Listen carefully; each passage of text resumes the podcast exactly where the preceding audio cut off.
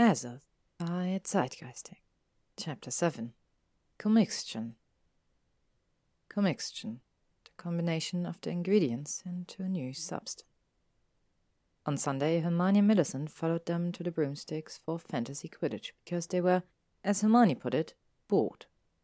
It was Draco's turn to buy drinks, finally. He returned to their table and passed drinks around, but when Harry sipped his, his eyebrows shot up in surprise. I know, Draco sat, leaning back, one arm slung around the banquette behind Millicent's shoulders. Harry very determinedly did not stare at it. I'm a constant wonder. Oh, for Merlin's sake, Millicent said upon tasting her own drink, which, like Harry's, was not a faux beer, but a real beer. Gave Harry a direct look. He's in one of his moods, to be sure. Never drinks at Quidditch otherwise. What sort of mood is that? Hermione asked. The sort where I know my team's about to cream Potters and I'm being a gentleman by getting him drunk first to soften the blow. How kind of you, Hermione observed. Harry narrowed his eyes. You subbed in Yaxley, didn't you? Draco smiled. Might have. Bollocks, Harry decided. I thought for sure you'd have Merryweather fly instead. I got Peregrine on. I know, said Draco, quite pleased with himself. Millicent snorted. Looks like you're back to second place, Potter. He only scowled in reply. The game started shortly after, and the Three Broomsticks was soon filled with the constant, exhilarating hum of drunken cheers and cheer. Hermione took to asking Draco about his progress with the Animagus transformation, which, judging by Draco's scowl, he liked not at all. But once you've got to visualization, you're set, she said, brows crunched in confusion. You know your animal? Yes, said Draco, and neatly ignored the part where Hermione had been angling for him to tell her what it was without her having to ask. Harry hid a smirk behind his not faux beer. He liked the way Draco's eyes slid to the side a bit when he was especially pleased with something he'd done. He liked the way the grey of them reflected light from an angle. You like pretty much everything. Hermione leaned forward. So why haven't you completed the indigenization then? It's easy. If it's so easy, why haven't you finished it? Hermione scowled, and Harry let out a little huff of laughter. Hermione's eyes slid to his. They were dark with the promise of murder if he brought up her own and animagus troubles. Well, I didn't like to. Bollocks, narrowed her eyes, and Draco leaned back, arms crossed over his chest, smirking. His legs stretched out beneath the table and tangled with Harry's. Harry tensed.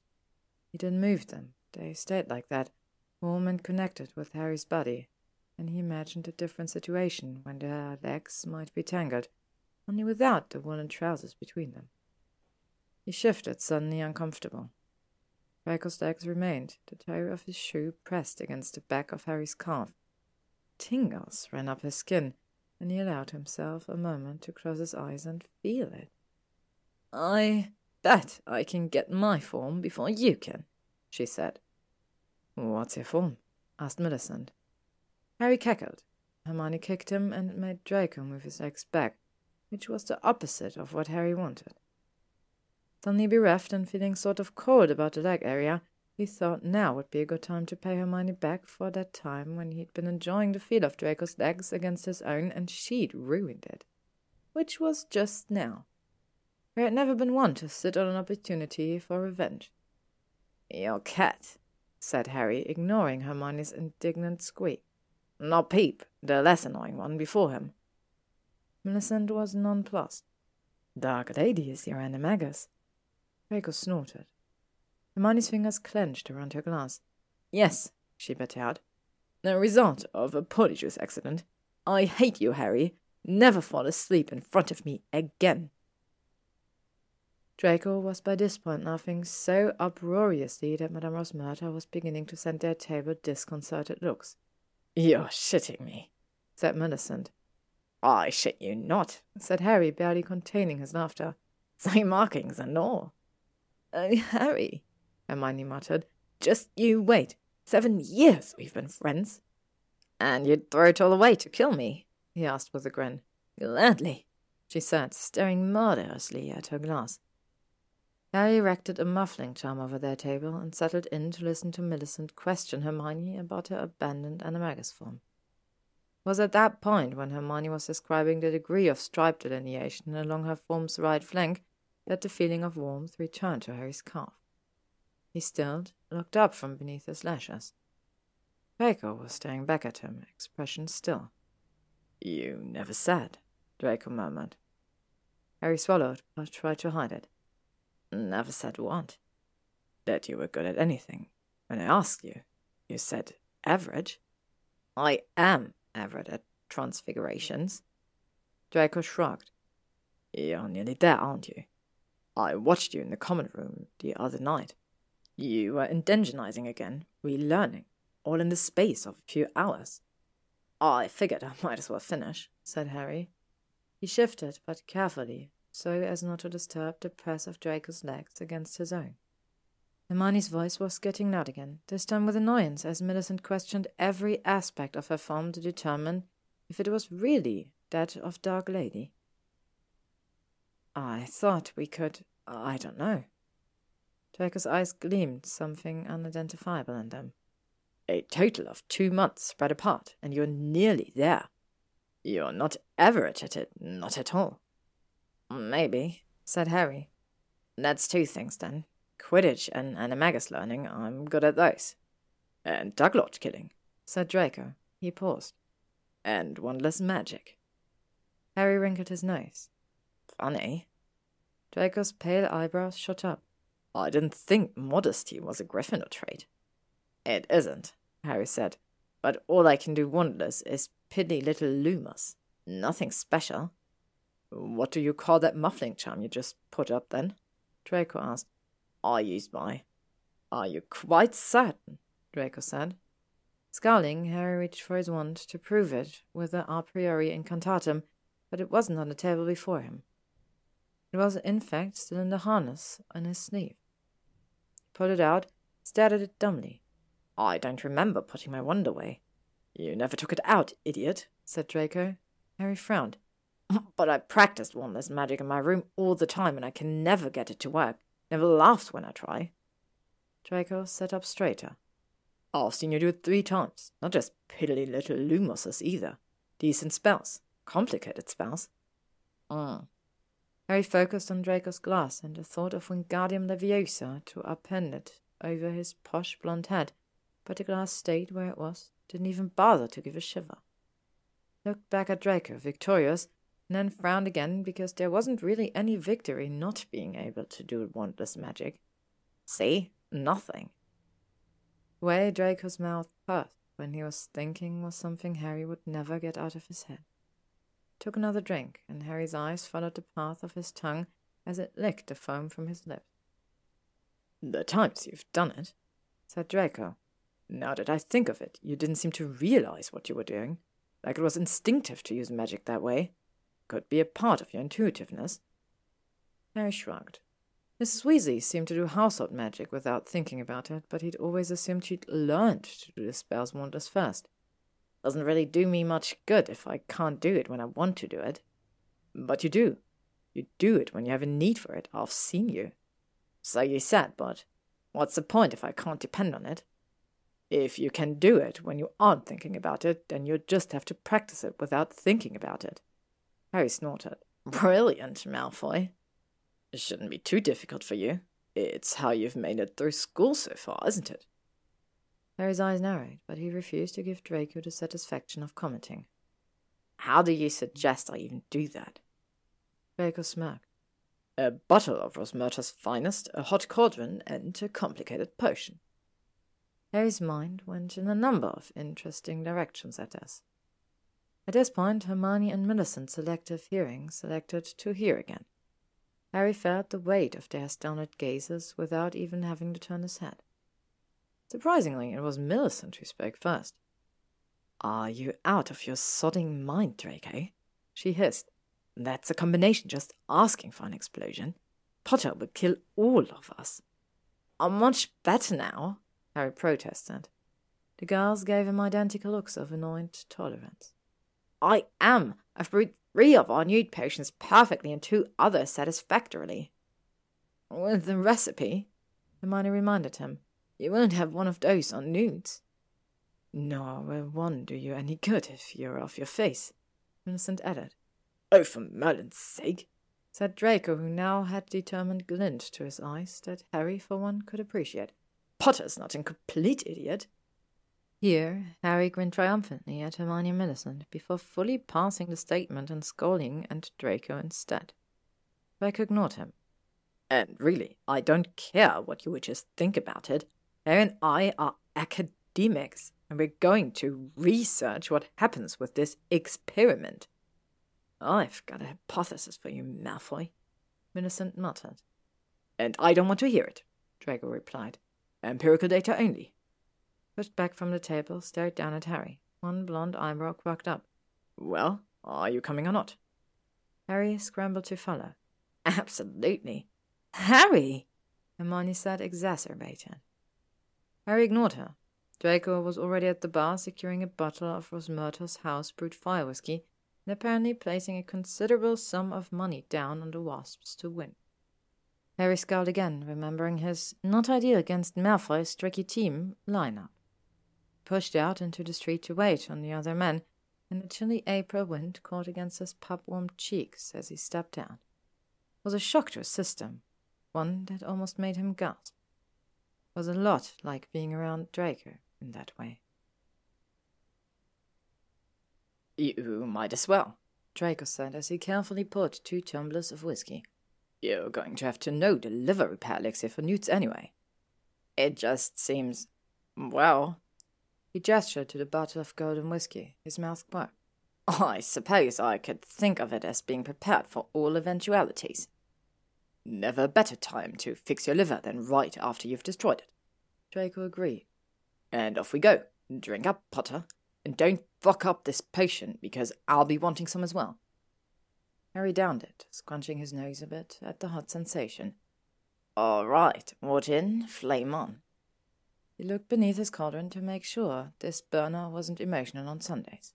It wasn't. Bring to a roiling boil, he read. Draco poured him another glass as the water heated up. Don't watch it, he said. It'll never boil. That's an old wife's tale.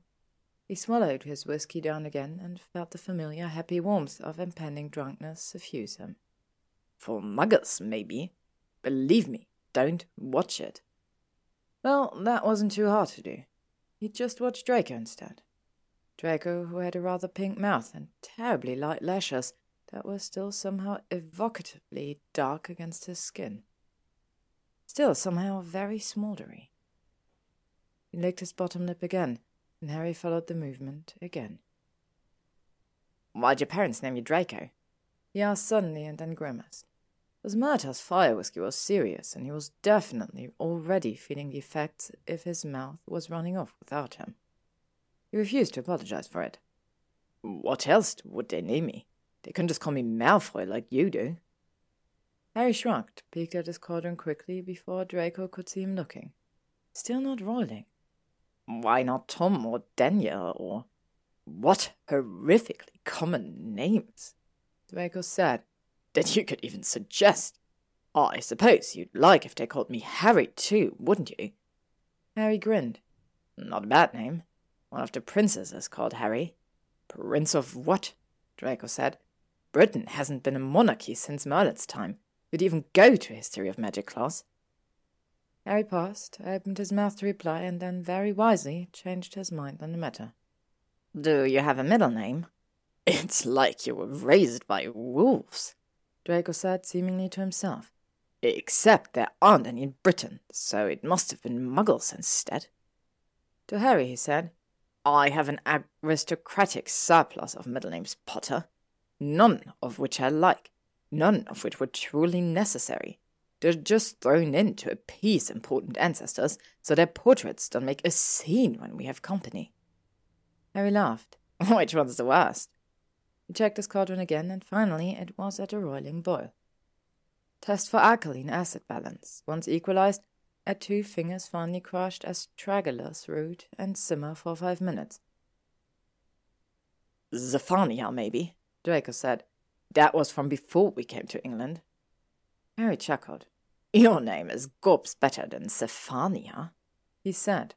So pleased you approve, said Draco dryly. My mother chose it. Draco, Harry said, testing the word aloud.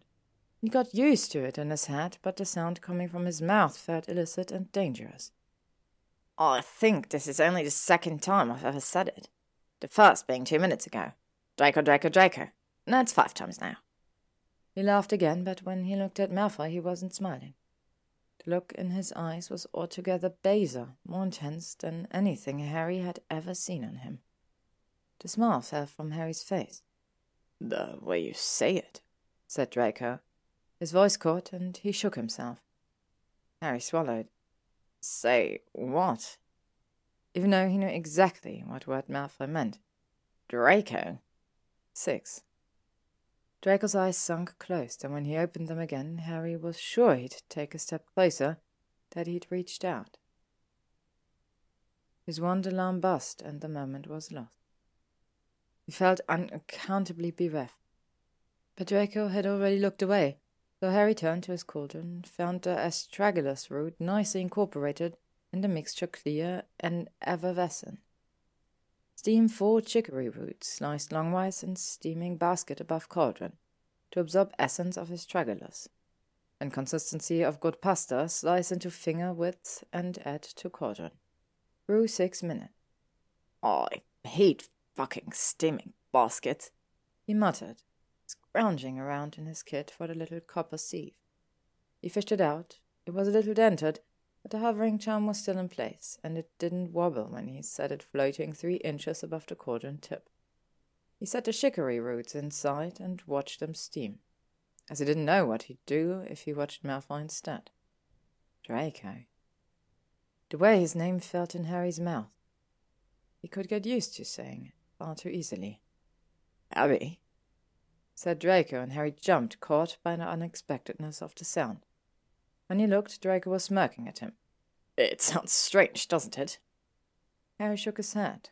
Sounds right. And then Draco's eyes cut away, glancing at the floor.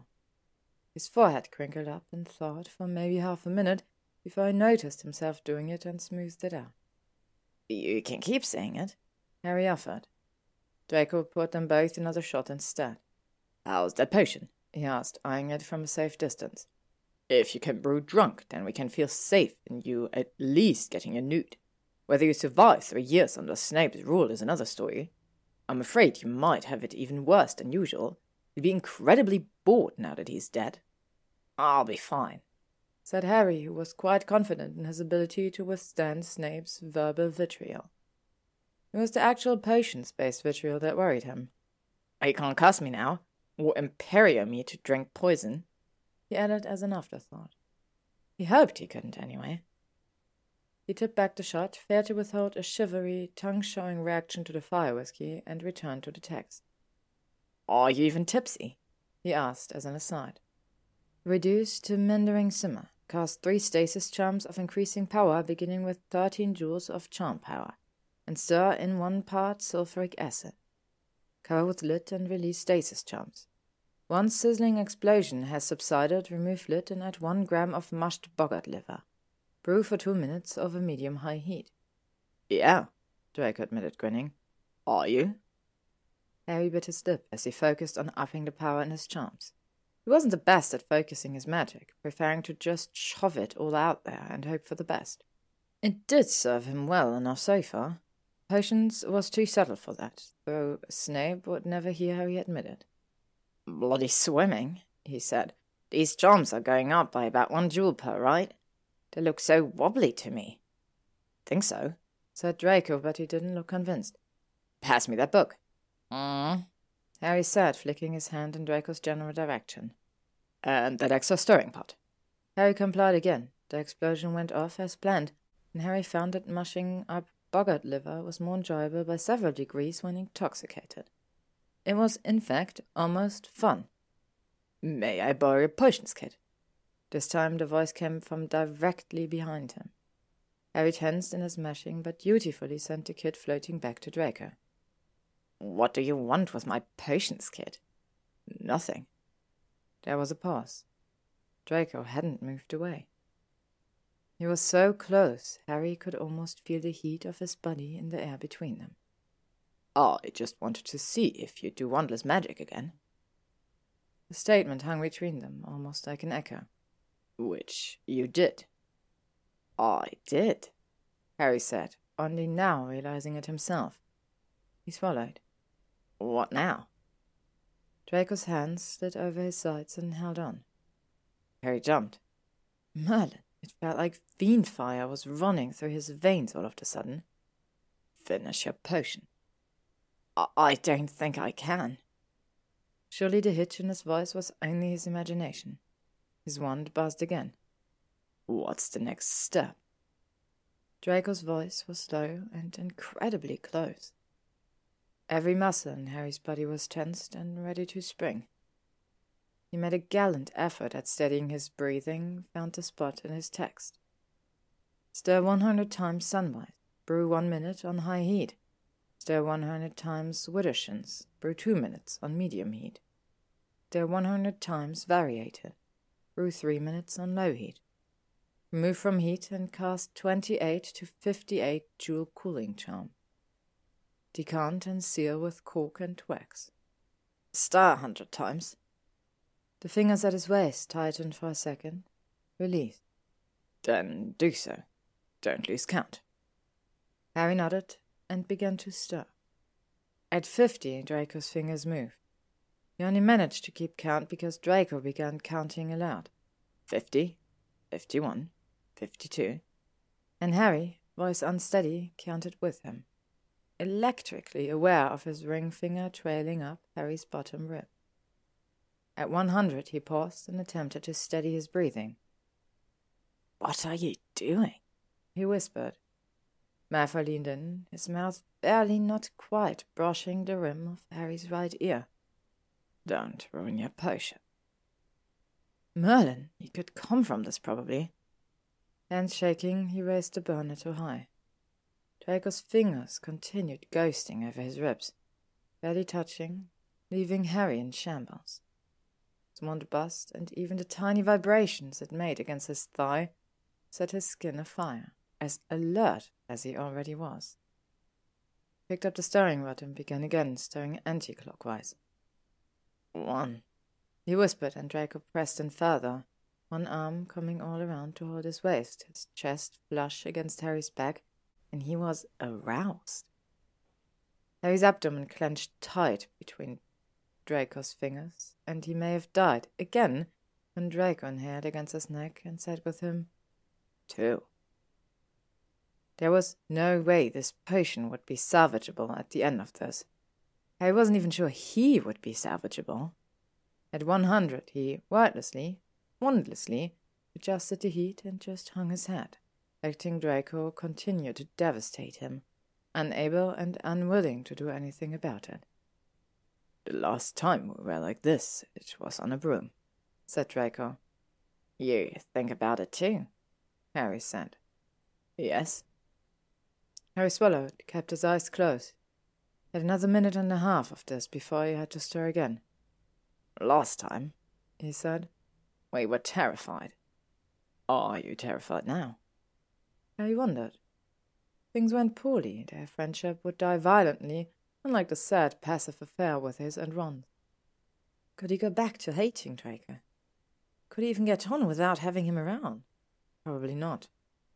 Yes. His wand buzzed. Very carefully he resumed stirring, clockwise on odd numbers, anti-clockwise on even.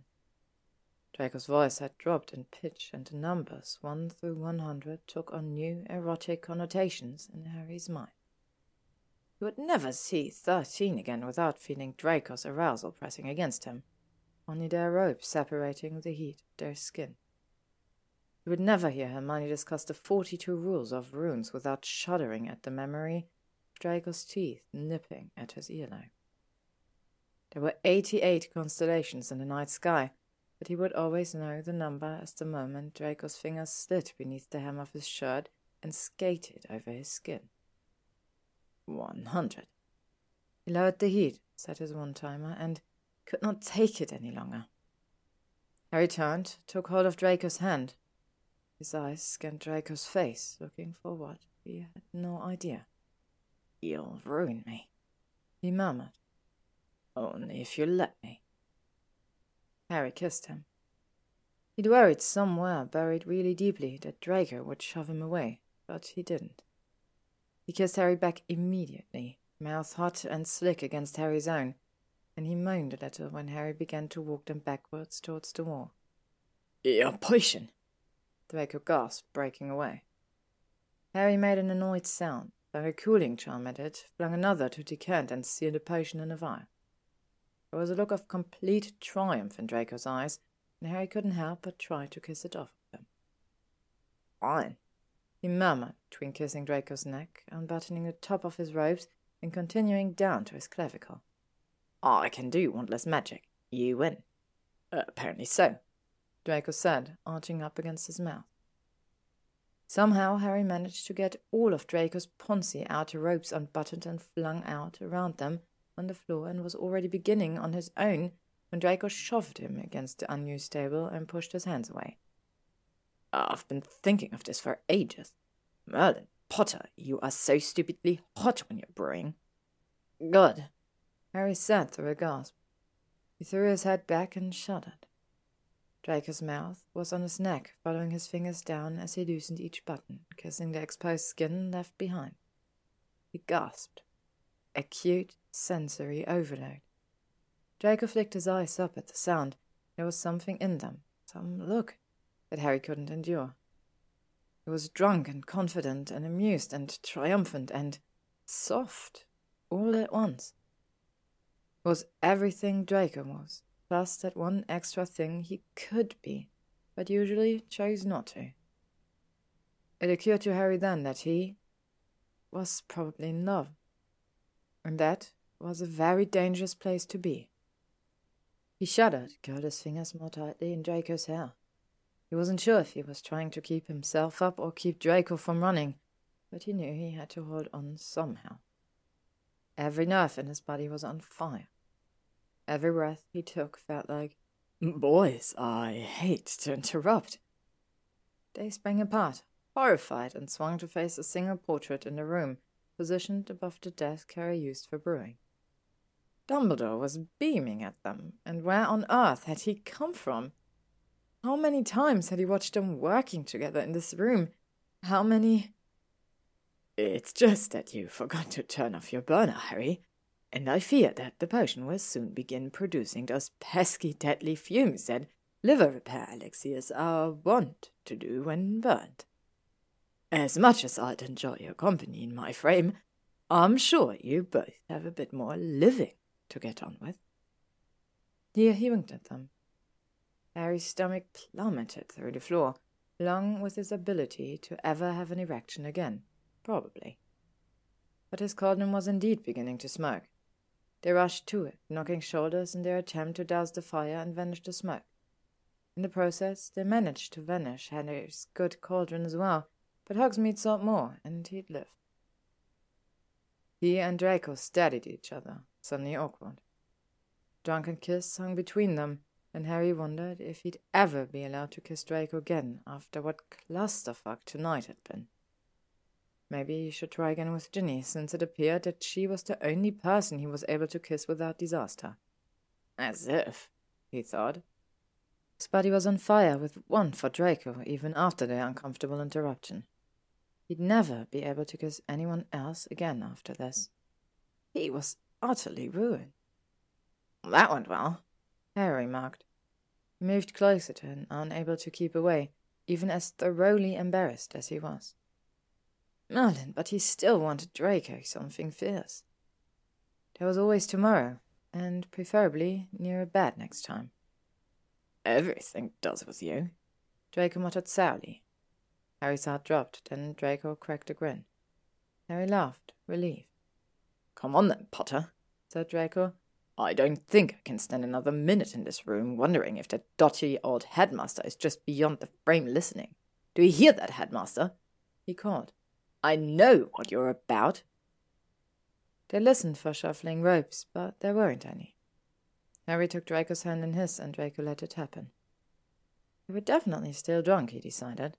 Come on, then, said Harry, gathering up all his things with a wondrous flick of his wrist. It's getting late anyway. Draco yawned. Bugger. I was going to start studying for the newts tonight. Boring, Harry decided. I think I'll go to bed instead. Although Harry seriously doubted he'd get a wink of sleep tonight. He could still taste Draco in his mouth, and it was so much better than the treacle tart. To be continued. Thank you for listening to this chapter of Azoth by Zeitgeistic. If you'd like to stay up to date on upcoming chapters and stories, you can follow me on YouTube, Spotify, or AO3.